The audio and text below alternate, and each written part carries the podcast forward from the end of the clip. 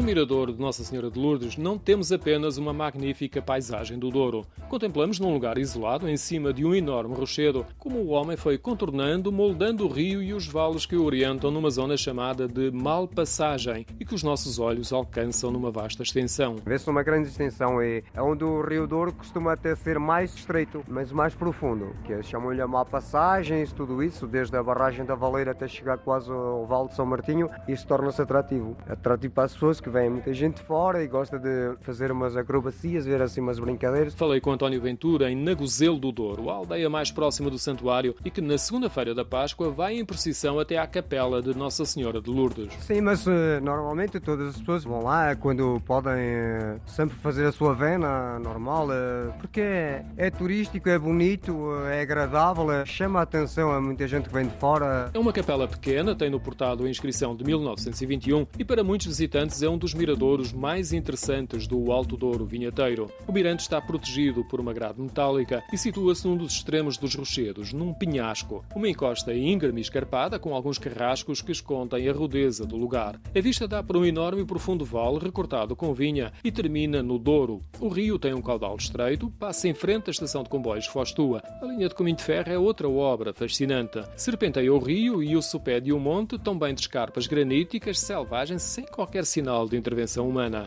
Estamos a 355 metros de altitude, o olhar vertiginoso para a natureza agreste e o silêncio acrescentam encanto ao lugar. É a paisagem, o aroma da natureza, estar em contato com a natureza, boa paisagem para o Rio Douro, para a praia. A praia fluvial fica lá embaixo, bem no fundo do vale, e vê-se o caminho íngreme. A praia fica numa das passagens estreitas do Rio Douro.